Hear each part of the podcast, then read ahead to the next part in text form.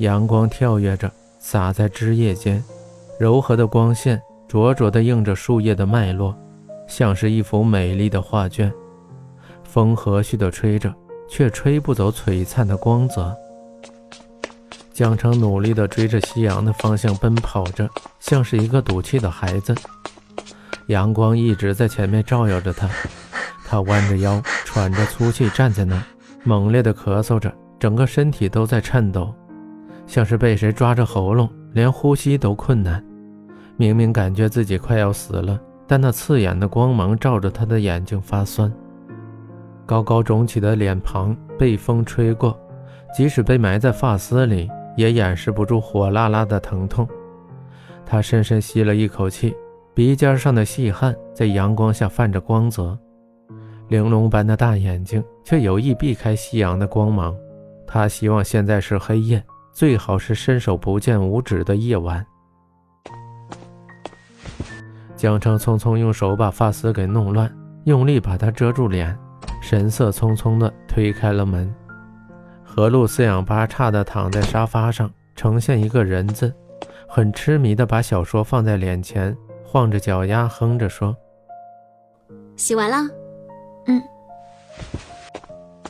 江澄蚊子般的哼了一声，换了鞋，低头朝里面走去，不留神撞掉了不少东西，哗啦啦的护肤品和牙刷掉在地上。哎，你可真行，洗个澡洗到现在，知道的是你去洗澡了，不知道还以为你被人劫了呢。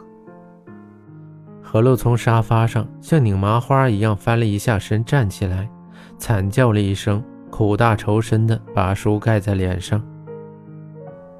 为什么受伤的总是女子？江城没有理会，知道他定时看那本小说时，看到伤情处会愤愤不平。何露一直都是十足的愤青范儿。江城打开水龙头，哗哗的水流声把脑海里的恶心画面。通通盖住，江城用力洗着毛巾，像是和他有什么深仇大恨一般。嗯，我家女主角死翘翘了。那堪称艺术品的爆米花发型，脚上套着明显不合脚的卡哇伊拖鞋，朝着江城走来，一进来就很受伤的抱着江城，眼泪鼻涕蹭了江城一身。还不忘用江城的衣服擦一擦那刚吃完火锅的嘴巴。江城，我家女主角死翘翘了，怎么办？哦。江城用力甩着毛巾，把它挂在晾衣架上。何露在后面一直抱着腰，本来就很矮的个子，现在更难把毛巾挂上去了。无奈，他奋力地往上面一蹦。唉，你说为什么瑞王怎么那么笨？居然看不出乔楚就是昔日他以为的青灵，亏他还是一个足智多谋的王爷呢。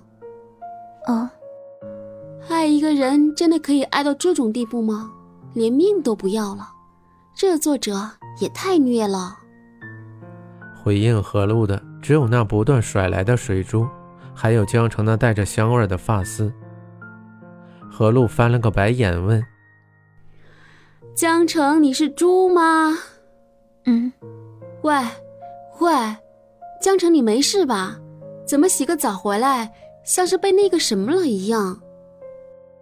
江城就像一棵小树，被河路晃得满身叶子都快掉光了，头发在风中来回舞动，脸若有若无的显现出来，那明显肿起来的脸露在外面，只是一瞬间，却被何路给看到。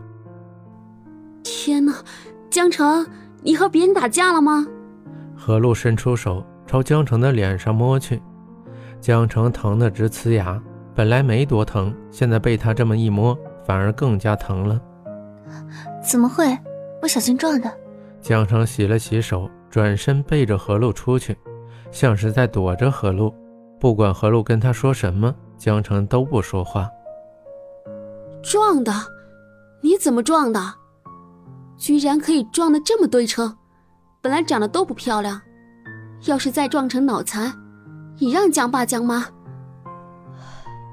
江城不是我说你，你看帅哥可以，那也得注意保重身体，不是吗？到底是在哪里撞的？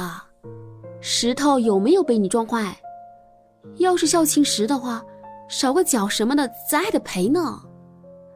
露露，我好困，我要睡觉了。江城拉过被子裹在里面，低沉地说了一句，眼泪顺着眼眶悄无声息的落下，转瞬间就浸湿了被子。江城捂着嘴巴，不让何露听到哭声。睡觉？江城，你属猪的吗？这才几点你就睡觉了？那样的难以启齿，江城怎么可能再重复一遍呢？如果可以的话，江城情愿谁也不知道这件事情。他祈求那些人不要把这件事说出去。江城真的好想离开这儿，离开这所学校。当初为什么要选择来这里呢？只是看到了他的荣耀，却没有看到荣耀背后那些恶魔的残忍。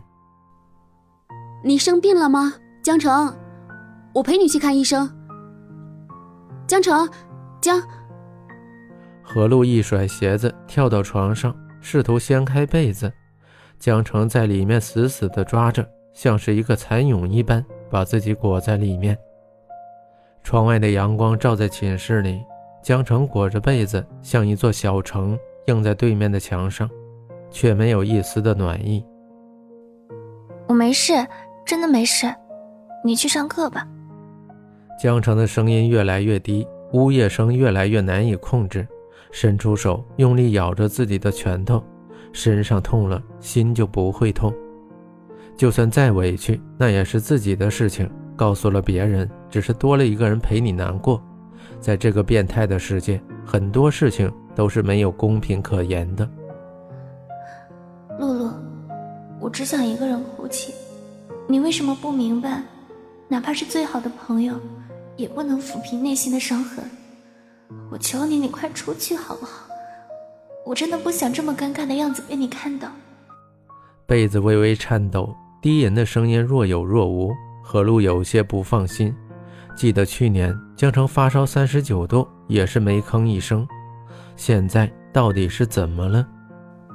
江城，江城，你到底怎么了？你不要吓我好不好？是不是谁欺负你了？何露凑过去，靠在身上，努力的听着，却听不到抽泣声。难道是自己听错了吗？可那声音和江城的好像。何露着急的问，恨不得撬开江城的脑子，看看里面装的到底是什么。可不管何露怎么用力，被子里的人死死拉着被子不放。露露，你出去好吗？求你了。被子终于被拉开了。里面的人猛地转了个身，缩成一团，背对着何露，就像是一只刺猬，突然被人从没有光线的洞里拽了出来。没有了保护伞，连坚硬的刺都被拔掉了，他连最基本的反抗都没有了，像是随时等待被宰杀，或者被绑起来供人玩乐。瑟瑟发抖的声音和那个刚出去的时候还活蹦乱跳的江城判若两人。何露只能看到江城的侧脸，虽然伸手就可以拍到他的肩膀，而何露却感觉全身都被束缚着。那句“我求你”说的那么卑微，江城不愿意让何璐看到自己的样子。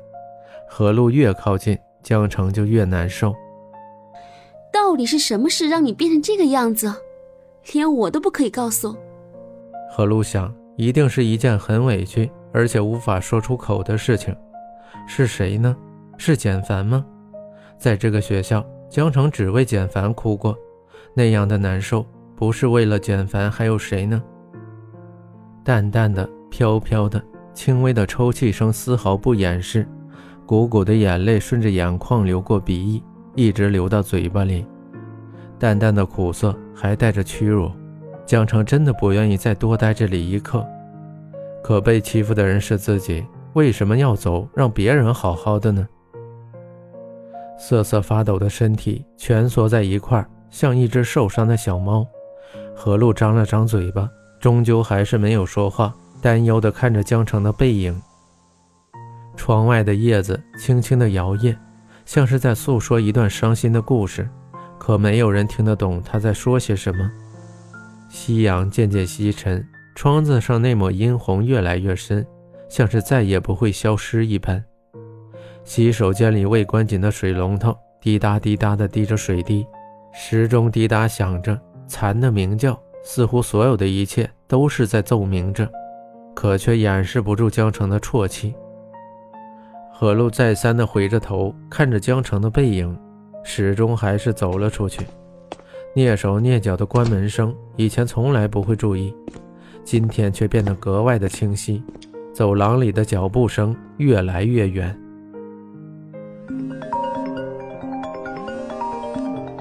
手机铃声欢悦地响起，江城没有力气去理会，可不断的震动声让他有些不安。平复了一下心情，他拿起手机。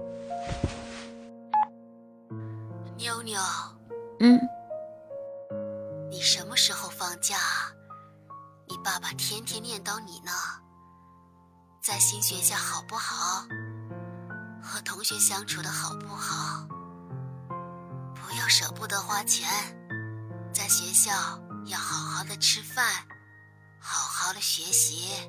嗯，好，再见，妈妈。江城挂了电话，那嘤嘤的哭声再也抑制不住，他好想趴在妈妈的怀里，跟她说说自己的委屈，像小时候一样黏着妈妈。越长大越不安，以前总是想着快点脱离妈妈的唠叨。没想到现在是那么贪婪妈妈的声音，妈，我真的好想你，好想好想回家。江城终于闭上眼睛，硕大的眼泪滚烫，打在冰冷的发丝上，却无法抚平内心的伤痛。